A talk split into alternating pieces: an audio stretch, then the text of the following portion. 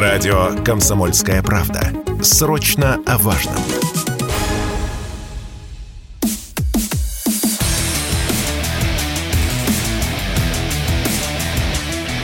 Программа с непримиримой позицией.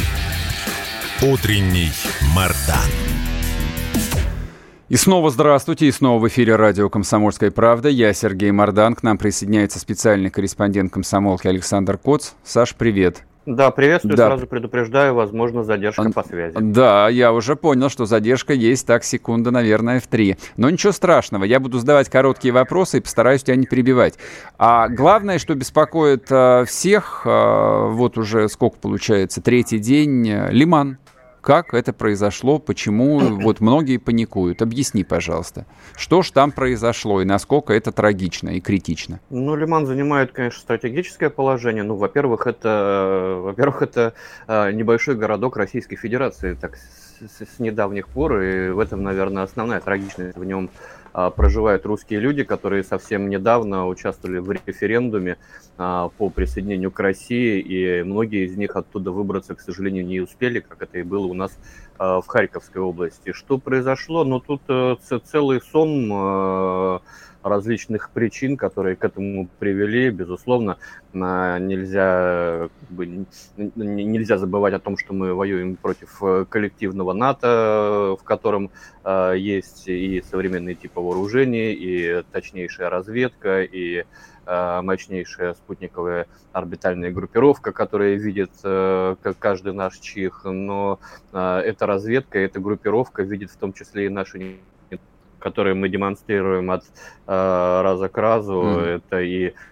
а, отсутствие эшелонированной обороны, это и отсутствие взаимодействия и связи между различными подразделениями. А надо понимать, что в Лимане а, стояли как российские подразделения Минобороны, так подразделения а, МВД, так подразделения Росгвардии, подразделения ЛНР, ДНР. И вот между ними никакого взаимодействия, никакой общей связи просто нет. Иногда, как я вот разговаривал с людьми, ну, на позициях стоит подразделение, оно не знает, кто у них соседи справа, кто у них соседи слева что они делают. А, то есть, ну, а, есть э, на лицо некий кризис управления, и, наверное, это все-таки э, в этом есть, безусловно, ошибки и руководства Минобороны, но, в принципе, выстраивать оборону небольшого Э, городка, да, э, такого как Красный Лиман, это все-таки а, уровень компетенции, ну, командира под батальона там или а, командира полка, но а, э, этому учат в академиях, да, почему здесь не было противотанковых рвов, почему не минировались опасно, атака опасные направления, тоже непонятно. Вот сейчас я под Кременной нахожусь, работаю, вижу некие намеки на, форми... на формирование эшелонированной обороны. Тут э, ставят минные заграждения, противотанковые рвы, там окопы. Иногда получается, что минные заграждения ставят у нас здесь э, за спиной наших артиллеристов, которые mm-hmm, mm-hmm, уходить со своих позиций каким-то образом в случае прорыва. Вот. Бывает и такое. Ну, ребята не унывают, они тут mm-hmm. с, с юмором. Это Луганский э, армейский корпус опытный. У них нет таких проблем с э, самокопанием э, и прокрастинацией. Вот, они, они работают круг, круг, круглые сутки, спать не дают. А вот, но э, проблемы есть, да, проблемы есть. Мы их все озвучивали после Харьковского отступления, говорили о том, что будем надеяться, что выводы сделаны и в следующий раз такого не произойдет. Но, к сожалению, я вот честно скажу, не вижу, чтобы эти выводы были сделаны и а, мы опять наблюдаем там э, примеры массового героизма русского солдата, который mm-hmm. сражается не благодаря и вопреки а, потери, которые совершенно не обязательны, и а, можно было их избежать, к сожалению. А, вот, и, и вот, ну, каких-то перспектив, э, чтобы э, что, что-то, изме... что-то менялось в лучшую сторону, ну, я пока вот здесь на земле не вижу. То есть люди, понятно, что сейчас э, готовятся к обороне Кременной, бои уже а, Заторская перевалили на подходе к Кременной противник. Противник пытается отрезать дорогу из Кременной на Сватово. Еще Кременной это все-таки, ну так в широком смысле слова, северный фланг Лисичанска. Если а, занять его, то у противника открывается через рубежная трасса на Лисичанска. От Кременной до Рубежного, этого несчастного, которого, не знаю, слышите или нет, э, сейчас его долбит артиллерия Слышим, да. вражеская. До, до, до Рубежного, ну, всего э, там километров, ну, 10 минут езды, что там говорить. И по, по, по я проехал по этой дороге, ну угу. да, там а, формируются некие заслоны. Но вот я опять хочу, не знаю, слушают нас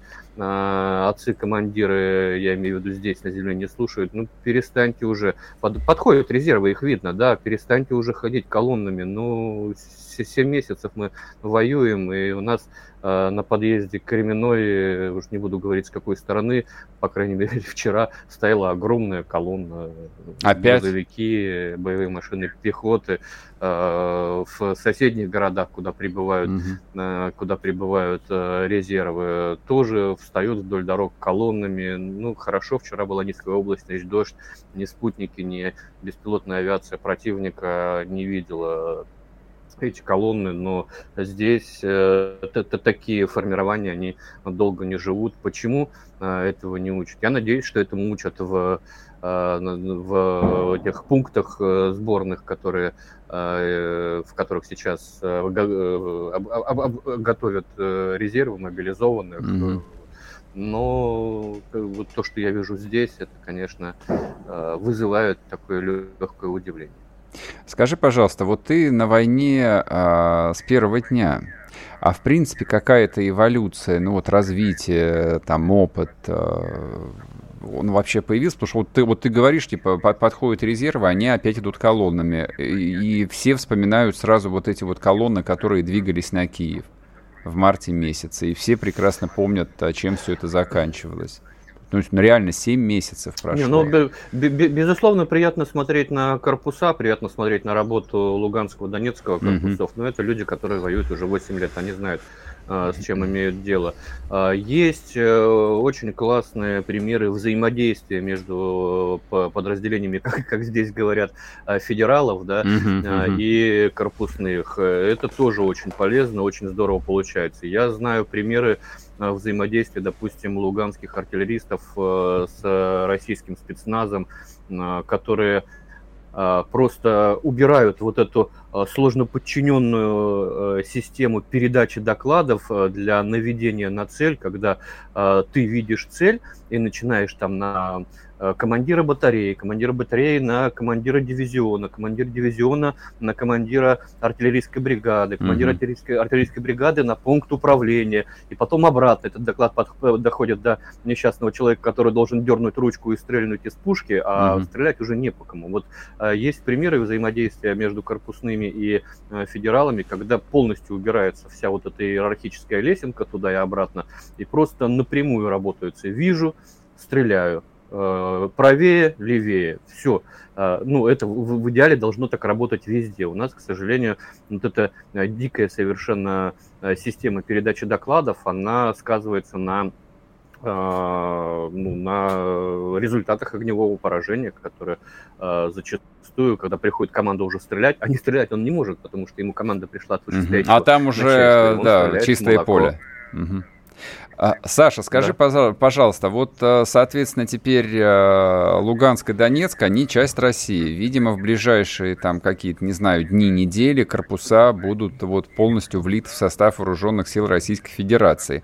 А вот командиры и бойцы а, не опасаются того, что вот сейчас-то они такие эффективные, слаженные и воюют 8 лет и знают, как все это устроено, а подчинят подчинят их вот этим вот каким-нибудь э, персонажам там с Фрунзенской набережной, с Арбата, и все начнется, да, хождение колоннами и так ну, далее, и так далее. Нет, корпус, кор, корпусные со, со, со, со всей этой эпопеей знакомы, э, вполне знакомы, и а, что там лукавить? Э, Все-таки все эти 8 лет э, они не сами по себе здесь росли, мужали эти корпуса. Естественно, это все происходило под присмотром российских военных. И здесь сейчас в любом подразделении есть как там свой командир полка, так и, как здесь говорят, нерастаможенный, то есть это российский офицер, дублирует... Это типа комиссары, что ли? Просто уйдет... Нет, нет, это, ну, есть командир полка официальный, ага. Э, луганский, есть командир полка не, не растаможенный российский офицер. Вот они вместе, значит, руководят э, этим подразделением. Вот. Э, и корпусами, как бы, руководят российские офицеры, генералы. И я не слышал, кстати, чтобы вот на, на данный момент кто-то жаловался там на э, командира второго армейского корпуса Героя России. А, и заслуженно, я знаю, за что он получил. Поэтому а, весь вопрос как бы в отцах-командирах, э, кому они начнут подчиняться. А, пока взаимодействие как бы налажено нормально, но, конечно, свобода действий пока больше, будет ее меньше будет, э, ну, ну понимаешь, что э, нужна, нужна в целом системная реформа mm-hmm. армии. Если мы ее сейчас начнем, ее начинать надо было, конечно, вчера, mm-hmm. Сейчас начнем и уберем а, дурость, когда людей на фронте начинают шпинять за отсутствующей как, какой-нибудь бирочки на mm-hmm. а, чехле от противогаза или а, начнут про- проверять э, документацию, что почерк кривой или где-то mm-hmm. а, клякс. Саш, а ты останешься ну, с нами на следующей э, ломоть? Сможешь остаться? Сергей, к сожалению, надо вы, вы, выезжать. Понял. Выезжать Спасибо тебе большое. Александр Коз был с нами специальный корреспондент комсомолки. Программа с непримиримой позицией. Утренний Мардан. Вы слушаете радио «Комсомольская правда». Радио, которое не оставит вас равнодушным. Но в целом наблюдать прикольно, как все маски свалились, никто уже ничего не скрывает.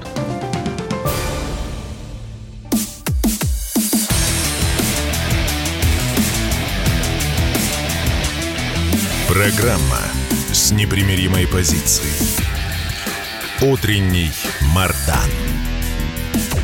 И снова здравствуйте, и снова в эфире радио «Комсомольская правда». Я Сергей Мардан. Я бы хотел бы еще поговорить... Э а, не буду говорить э, ни про войну, ни про изменения в армии, которые, очевидно, должны быть и назрели. Будем об этом разговаривать с Александром Сладковым, с Владиславом Шурыгиным чуть попозже. Я хотел о другом поговорить, о частичной мобилизации. Первый блин, ну как и должно быть, оказался комом. Правда, нужно отдать правда, нужно отдать должное нашей власти. Вот э, везде, конечно, по-разному, но в общем и целом реакция последовала довольно быстро. Вот, то есть мы, конечно, понимаем, что ничего не было готово. То есть вот уже всем надоело повторять, что военкоматы не были готовы. Ребята, вообще никто и ничего не было готово к тому, вот, что у нас по факту есть сейчас. Я вчера читал э, комментарии человека, который вот оказался в этой системе, я не знаю, их там как технарей а, привлекли к работе по военкоматам, они когда увидели, там просто обалдели, то есть а, никаких электронных баз данных нет вообще, есть э, написанные а, там какие-то допотопные карточки, вот можете себе представить, там карточка а, по человеку, стоящему на учете в военкомате, написанное от руки с какими-то там карандашными идиотскими помер... там, пометками, которые только графолог может разобрать. Вот можете себе это представить? Ну вот, они пришли, но они не стали ныть, они не стали записывать видосы в ТикТоке. Они просто притащили ноутбуки свои и начали прогружать эту базу. Просто, чтобы она была. Вот и все. И я вам должен сказать, что не везде одинаково. То есть где-то было как в Белгороде, вот где военкомы сняли – Хотя его не просто снимать, его под суд надо отдать. Об этом мы тоже будем сегодня разговаривать. Не пора ли, в общем, включать какие-то уже элементы военно-полевых судов и трибуналов?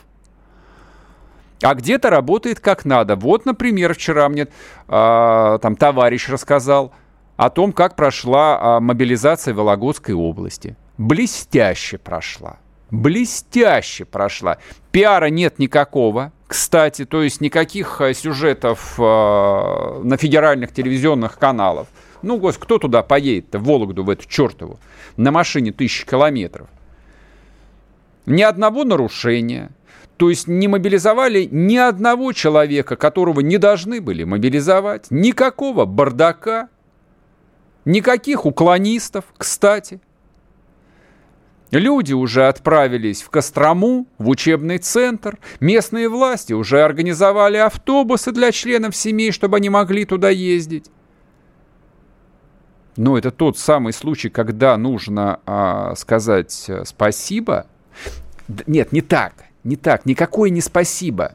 К черту это спасибо. Спасибо на хлеб не намажешь. В любой системе, тем более в системе, находящейся в состоянии войны, а мы вступили в состояние войны, даже не объявленной, какая к чертям собачьим разница, действуют всего два механизма. Поощрение и наказание. Если ты совершил подвиг, в том числе трудовой, тебе звездочку на погоны, орден на грудь и отпуск на родину. Если ты оставил позиции, если ты не выполнил гособоронзаказ, то тебе приказом трибунала 10 лет строгого режима, и ты едешь строгать карандаши на крайний север. Я так понимаю. И так работает абсолютно везде. Это не русское изобретение. Так работали, существовали любые армии мира. Любые воюющие государства мира существовали и существуют исключительно в этой парадигме. Так вот, ту администрацию, там той же самой Вологодской области, похвалить и наградить. А кто завалил все, тех, у кого мобилизованные костры жгли в поле, ну, извините меня, снимать, разжаловать и в пехоту. Вот как-то так. Я так себе это представляю. Если есть варианты, как нужно по-другому в правовом государстве демократическом, напишите, пожалуйста, я буду вам признателен. Мне ничего в голову не приходит. И еще одна вещь, самое важное. И касается это, причем вот не какой-то там верховной власти. Верховная власть, она в своих империях витает. Это касается властей региональных, областных, городских, кого угодно. Хватит уже праздновать. Но придите вы в себя. Бога побойтесь вы в конце концов. Вот губернатору, который, ну, на самом деле губернаторы отвечают своими, в том числе и должностями, за успешную мобилизацию. И в принципе, а, не, в принципе, она происходит во всех областях, во всей России. Все губернаторы, все эти субъекты отправили своих людей на войну. Они уже за них отвечают. И вот я обращаюсь ко всем этим сотрудникам администрации, губернаторам. Вот, дорогие мои хорошие, если вы отправили вот каждая область, не знаю, там от тысячи до пяти тысяч, неважно сколько людей на войну, вы думайте о них прежде всего. А потом взгляните, вот подумали про этих мужиков – взрослых мужиков, которых вы оторвали, да, ну, жизнь, вы их оторвали, это все равно ваша ответственность, от их нормальной обычной жизни отправили на войну. А после этого вот вспомнили, откройте свой бюджет на 2022 год и посмотрите на статьи расходов, которые у вас там прописаны. Меня тут завалили сообщениями, ну, понятно, как бы вот какая-то тема, она всплывает, и ее начинают все качать. Город Воронеж который там готовится к очередному празднованию и заложил 56 миллионов значит, на оформление улиц. Нижний Новгород, который а, в бюджете, там, по-моему, 39 миллионов а, на туристических городовых. Есть там такая улица Покровка, я предполагаю, что это там, бывшая Свердлова ну, вот э, нижегородцы, которые меня слушают, да, понимают, что я в курсе, о чем идет речь. Вот, скорее всего, по этой покровке ходят там какие-то четыре э, переодетых клоуна городовыми. Ну, когда была мирная жизнь, когда нужно было привлекать туристов в Нижний, здорово, правильно, молодцы. Но только понимаете, а жизнь-то поменялась. Теперь не до туристов. Теперь ваши жители, ваши горьковчане, нижегородцы едут на войну, ваши нижегородцы будут работать в ВПК и делать для них оружие, день и ночь на самом деле будут делать, будут шить форму для них. Ну какие городовые, ну окститесь вы. Ну просто включите здравый смысл. И это касается, это, это касается и Уфы, где на подсветку открытия памятника тоже какие-то конские миллионы запланировали. Это касается Красноярска, который 50 миллионов заложил в бюджет на новую каменную стелу на въезд в город. Но это просто то, что в медиа прошло. Но я-то точно знаю, что вот все вот эти вот, мягко говоря, неактуальные расходы заложены в бюджете каждого города, каждого буквально города. И Москвы в том числе. Конечно. И Питера в том числе. Конечно. И всех остальных. А вот для этого что? Для этого а, Путин должен каждому губернатору позвонить, сказать там, дорогой Иван Иванович, а, вот даю вам установку на добро. Мне кажется, нет. Путин не должен звонить. Путину есть чем заняться. Это каждый, каждый губернатор должен вызвать своего там заместителя по финансам и сказать, значится так, давайте-ка по-быстрому вот все, что можно а, выкинуть, выкинем, не дожидаясь команды из центра. Просто выкинем. Ну, хотя бы для того, чтобы перед людьми не было стыдно. Но слово «стыд» тут неуместно. Стыд нынче не работает. Призывы а, ко всему хорошему против всего плохого больше не работают. Это не актуально. Потому что люди отправили своих близких на войну. Многих они не увидят. Многие вернутся калеками. И это тоже все понимают заранее. И действительно, страна целую неделю находится, вот пытается как-то вместить, там, осознать, в каком мире она живет. Когда верховный главнокомандующий, да, сказал, что объявлена частичная мобилизация.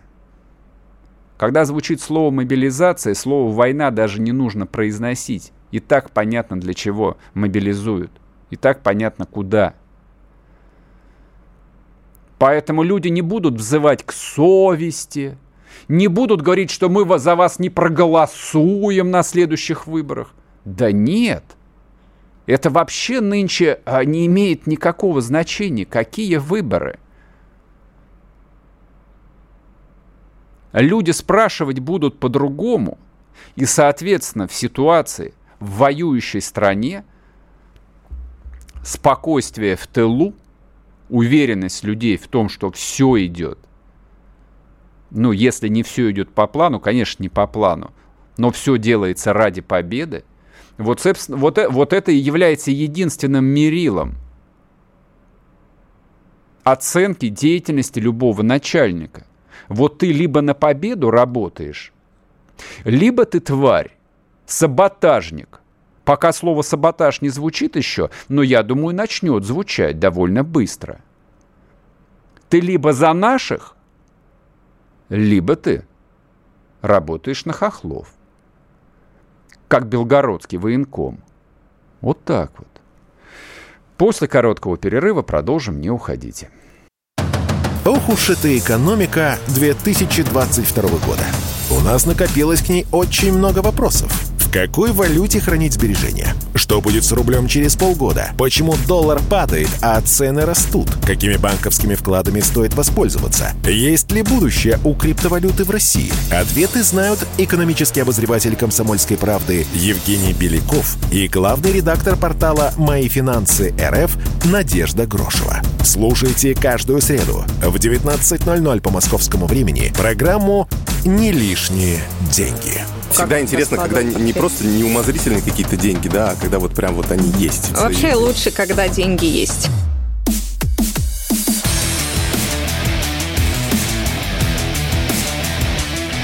Программа с непримиримой позицией. Утренний Мардан. И снова здравствуйте, и снова в эфире радио «Комсомольская правда». Я Сергей Мардан.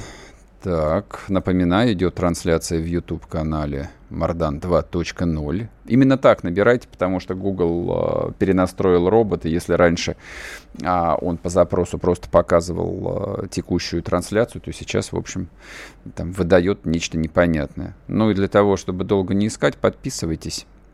И будет вам счастье. Ну и также на телеграм-канал Мардан, подписывайтесь. Там всегда утром выкладывается ссылка на текущую программу.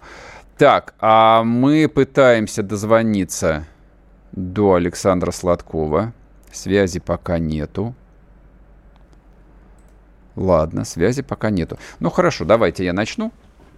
А потом, э, надеюсь, что мы дозвонимся до Александра Валерьевича. Итак, принципиальный вопрос. Как он звучал? Прозвучал он э, в субботу с публикации в телеграм-канале Рамзана Кадырова, где Рамзан Ахматович прямо обвинил одного из генералов в сдаче лимана. Все об этом знают. Ну, кто следит, по крайней мере, за повесткой, все об этом знают.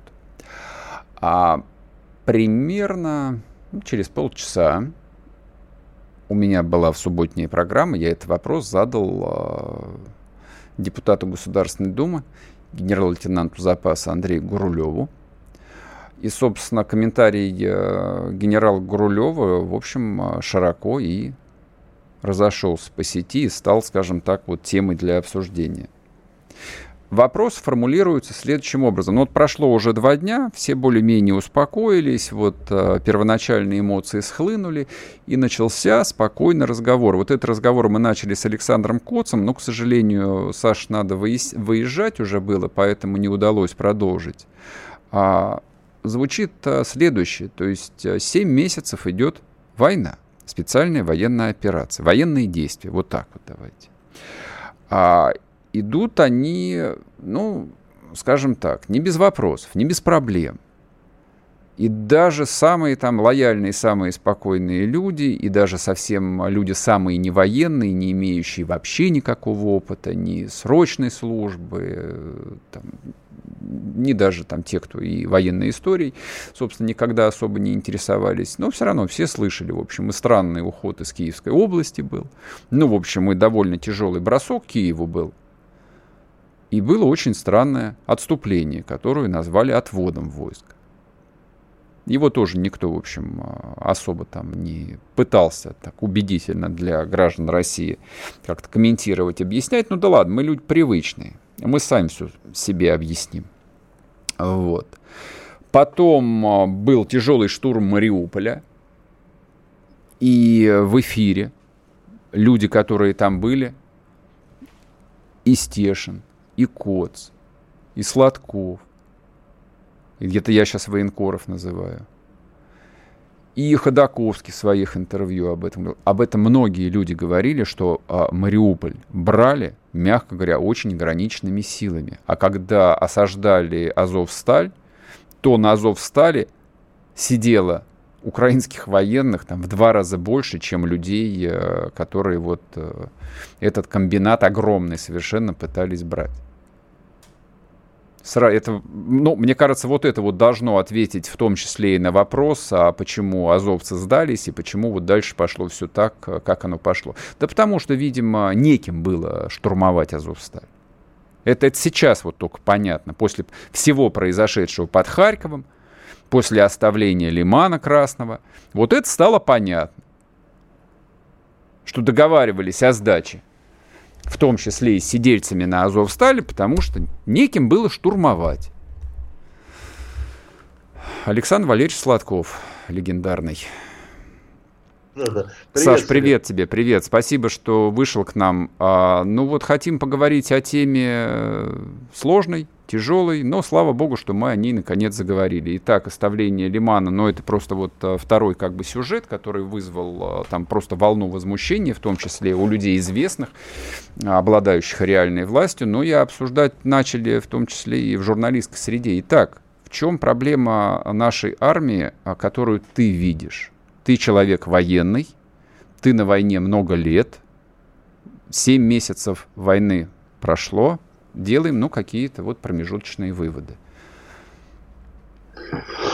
Первое. Ну, наверное, надо успокоиться. Надо успокоиться, надо э, слушать не эмоции, а э, делать расчеты. Если кто-то хочет в чем-то разбираться, значит, нужно вникать. Вникнуть mm-hmm. нужно в то, что мы э, испытывали острый дефицит в, люди, в людях на линии фронта. Это первая проблема. И президент, ну, делал все, чтобы не беспокоить народ, так скажем. И я с ним полностью согласен. Пришло время, и руководство обратилось к народу с просьбой помочь. Народ откликнулся.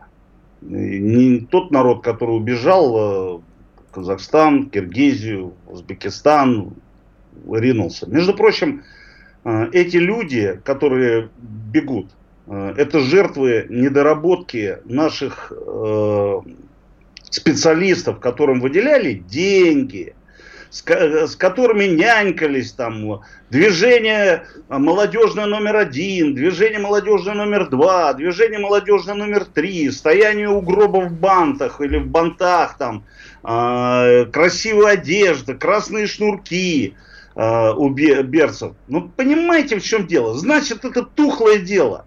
Значит, что-то не то мы делали, не туда втюхивали деньги. А, ладно, сбежали эти все пятая колонна, которая с Нурезом быстрее собственного визга там смоталась.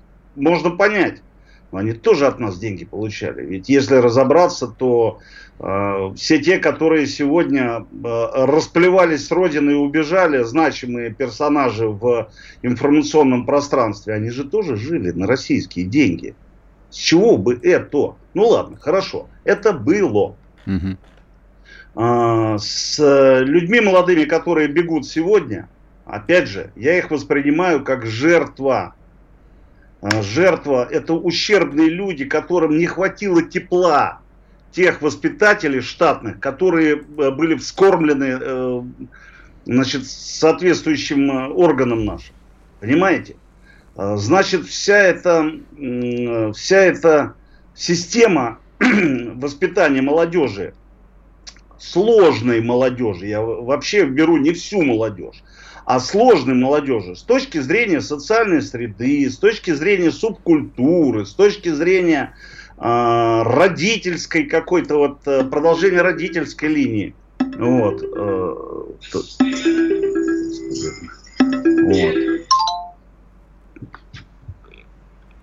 Значит, вот э, тут получается, что Э, мы Про... прошляпили. Угу, угу. Так, прошляпили. Раз. Второе. Значит, э, что делать сейчас? Сейчас, если кто вникнет, он поймет, что мы э, собираем народ. Народ это не э, профессиональные туристы, которые зонтик сумку схватил и убежал. Нет. Мы не имеем права вести народ э, на линию фронта, прежде чем мы не разберемся, что это за народ.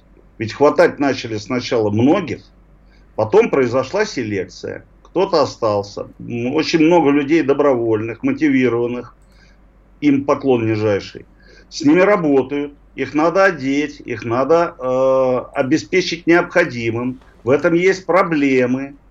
Э, надо понять, где они будут жить э, в пункте постоянной дислокации, где они будут жить дальше. Но мы сегодня насыщаем те соединения, которые мы вывели э, из зоны проведения специальной военной операции, мы их возвращаем обратно, соединения. Угу.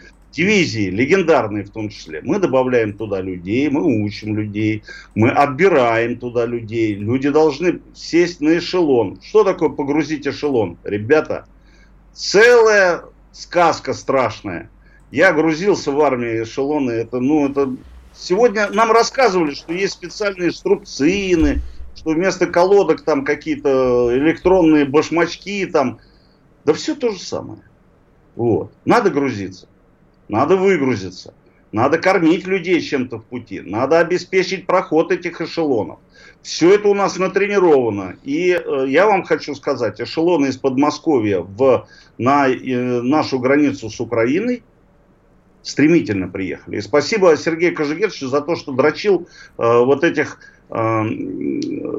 людей, ответственных за перемещение и командиров самих. Это сказалось сегодня. Их нельзя сразу пускать в бой. Потому что, а, ну, выпускать нужно не в любой момент. Вы помните, как э, в футбольном матче э, тренер сидит и ждет, а игроки разминаются. И вот он раз выпустил и забил гол. Вот нам так надо. Я вам хочу сказать, что э, все должно быть, нам надо сжать зубы и помогать армии. Нам надо самим перестраиваться. Родина в тревожной ситуации, в непростой ситуации. Нам каждому надо это понять и подумать, что мы сделаем. Не э, как э, улепетывать, а как остаться, выжить, чтобы наши родные выжили и победить. Вот что нужно. Мы великая Россия. Вы что, ребята, как, какое Александр Валерьевич, а, Саш, я тебя прерву, сейчас на минутку уйдем на новости, вернемся и продолжим. Александр Сладков с нами, не уходите. Радио «Комсомольская правда». Только проверенная информация.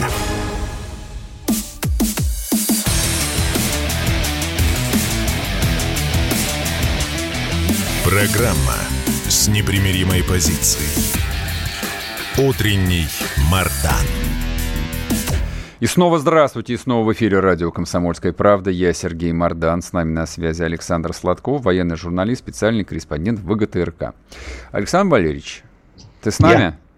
А, понятно, по поводу сплотиться, а, это мы все понимаем. А, я не сказал сплотиться. Я утрирую, извини меня, пожалуйста. Я этот, я этот термин... Я знаю, что это, это не твое слово, я знаю, конечно, я про другое. Расплатиться, вот это прекрасно было бы. Вот ну, скажи, вот а, я про другое хочу поговорить. Вот этот вот, а, ну, даже не сам скандал я хотел обсуждать, кто там виноват, какой генерал, кто отступал. Это дело не в этом. А, я бы хотел а, поговорить о тех проблемах, которые объективно существуют именно в армии. Я понимаю, что армия 30 лет ну, в больш... до каких 30, 80 лет в большой войне не участвовал. То есть это объективная реальность. Тем не менее, вот 7 месяцев прошло с 24 февраля. И те, а, мягко говоря, досадные, так скажем, истории, которые поступают с фронта, и о чем ты пишешь у себя в телеграм-канале, что, в общем, неплохо было бы, и военные трибуналы уже восстановить. Ну, какая-то, в общем, реакция, вот э, как, не эволюция, а какие-то революционные изменения должны последовать, тем более, раз объявлена мобилизация 300 тысяч мирных людей под ружье призывается. Другая история, это уже не та армия, не те люди, кто вот подписывает контракт, их личное решение. Вот про это давай с тобой поговорим. Ну, во-первых, вот ты говоришь, Сереж, 80 лет не воевали, а солдат не рождается на войне. Это дикость в головах дилетантов, э, которые помимо нас с тобой еще существуют, э, которые думают, что солдат, вот он э, на войне и все остальное. Нет. Если вы смотрели фильм «Даки», или колонна. Ну, Даки, ну, это наш с тобой. Ну, ты помоложе. Фильм, фильм, де, фильм детства, да, я смотрел да, его, конечно. Понимаешь? И там взрослый мужик занимается с мечами э, деревянными, с детьми. Потом они становятся воинами. Но он их не показывает сразу в бою. Он их держит на маленьком детском полигоне. Петр I создавал потешные полки из игр. А, и, кстати, Петр I в России первый э, разрешил э, двусторонние учения. Угу, Когда штурмовали угу. одну горку, потом другой, другой полк штурмовал, то другой защищался. Понимаете, в чем дело? Полигонная практика некрасивые колонны, раскрашенные в, ну, во что-то, допустим, к примеру, у нас такого нет, у нас вообще нет розовых танков. Вот. А, у нас а, не та кровать удобная, которая с отбитым кантиком а, существует и стоит под а, аккуратно заправленным одеялом. Да, чистота, порядок должен быть, но не, в, но не, не суть кровати в аккуратно застеленном одеяле, а в его кондиции. И если мы говорим о солдате, то мы сегодня делаем все правильно. Угу. Посмотрите, сколько полигонов мы показываем. Полигоны, полигоны, полигоны, учения. В бою даже сюда у нас приходят подразделения, они воюют, возвращаются назад и снова идут на полигон. Почему? Потому что им э, нужно э, ошибки разобрать и закрепить их исправление. Угу. И дальше уже идти совсем по-другому. Моторика другая. Солдат рождается только на полигоне э, импровизация рождается из классики. Ну, я сейчас пошлые вещи какие-то говорю, там уже это. Но, блин, если мы забыли. Сначала нужно классику выучить, откатать э, с фигуристской э, обязательную программу, а потом уже произвольно. Поэтому э, мы все правильно делаем. Мы сегодня стараемся научить людей. Где-то это делается э, рождение солдата, э, стоя на асфальте, понимаешь, башкой вниз. У нас есть такое. Омск там, еще где-то. Э, у нас в Сахалине вот парень жаловался, он говорит, ну дайте мне выстрелить хотя бы 10 раз на, на стрельбы. Ну, курс стрельб должны пройти люди, потом перемещение какое-то. Потом они должны еще э, дальше тренироваться. Прибыв сюда, в, в Э, на линию фронта, все равно здесь у нас, у нас вся ДНР расчерчена на полигоны. У нас одни здесь занимаются, другие там. Опять же, если мы говорим о боевых действиях, э, ну как в боксе, ты застыл, получил по бороде, все, до свидания, свет выключили в зале, а тренер лежи, лежи, говорит, успокойся. Вот. Поэтому здесь, а как иначе-то? Нужно воевать, коль ты вышел, как у нас на Кавказе говорят, если ты вошел в круг, танцуй, Поэтому э, здесь мы танцуем, мы танцуем. Да, получили сегодня, на Лимане получили, там получили, там гигантские ошибки угу. На классике. Ничего там не было супер не героического, героического. Обычная классика. Это, как говорят, у нас мы сидели с вампилами, с пацанами моего возраста уже такие взрослые парни. И они, а, они смеются, говорят, генералы говорят, как штурмовать города. Да ты позвони курсанту первого курса Московского общевойскового училища. По телефону, он тебе все расскажет. Uh-huh, uh-huh. Есть боевой устав, есть классика. Мы всего лишь должны дисциплини... дисциплинированно выполнять. Но у нас нет порой на некоторых э, направлениях человека, который может вытащить пистолет и сказать, делай как я, стой uh-huh. здесь. Иванов, ты там, здесь, организуй связь отправь э, связиста и офицера связи в соседнее подразделение. Пускай оно из другого вет, даже из другого государства, тогда еще не признано, ну, пока мы еще официально не утвердили. Угу. Вот. Поэтому это классика. Тут ничего нет такого замудренного или что-то еще. И мы возвращаемся к ней. Классика это полигоны. Вот в чем дело. Саша, у меня вопрос. А, ну, вот ты говоришь, что кто-то не выполняет, да, кто-то не знает, как штурмовать города. Ну и что с этими людьми делать на самом деле? Вот смотри, мы с тобой э, сейчас э, как посланцы Бога ведем. А, то есть, а что с ними делать, а, а давай назовем фамилии, да, ага, как у нас. Да, да, да. Ты говоришь, а ты, ты интеллигентный человек. А некоторые говорят, кто виноват, там Лапин, что там э, Рамзан Кадыров, Александр ага. Павлович Лапин там. Э, там, я не знаю, там этот плохой, этот хороший, э, Мишу Зусько опять там начинает парафинить. Да это великолепный мужик, генерал, который вырос в России, который воевал, обе компании, служил, выходе с 56-й десантно-штурмовой бригады легендарной. Вы спросите у мужиков, которые э, с ним учились, и в академии, и в училище, что это за человек, что его там делают, такую ересь несут, а наши еще подхватывают это, это, это ублюдство. Раз. Второе. Значит, ты знаешь, Сереж, а что делать? А у нас нужно э, сегодня, сегодня нужен Кутузов. Я mm-hmm. не Рому Покойного имею в виду, а Кутузова Михаил Илларионович. Mm-hmm. Сегодня нужен Жуков, Чапаев, Фрунзе Михаил Васильевич.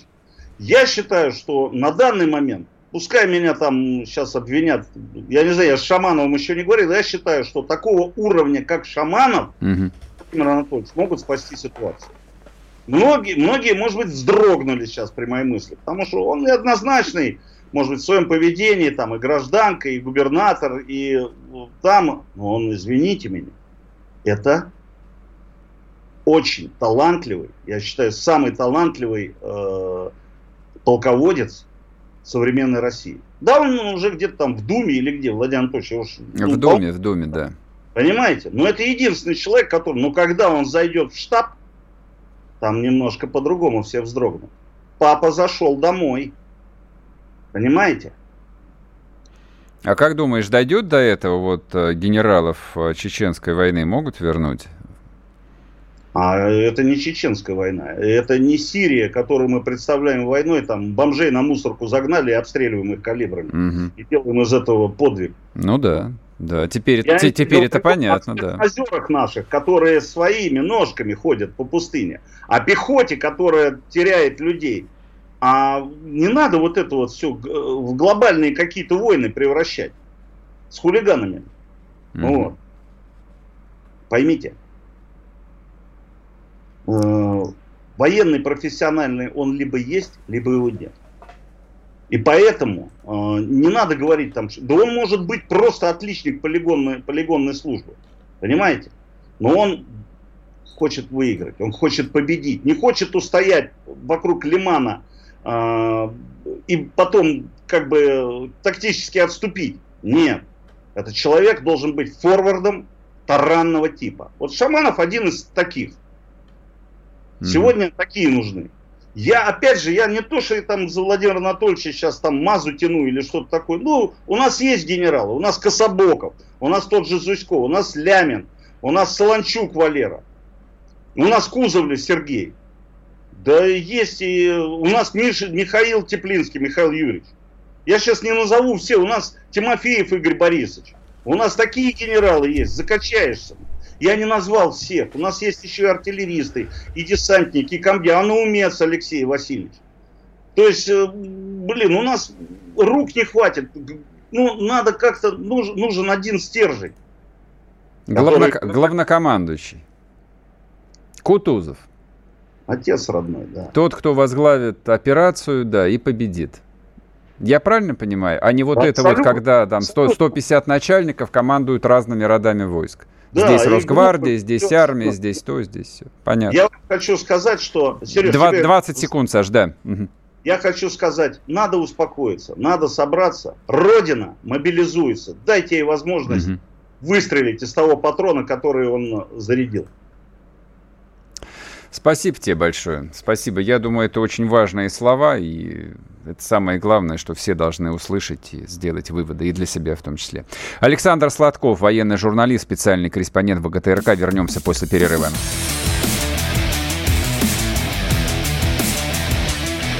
Программа с непримиримой позицией. Утренний Мардан.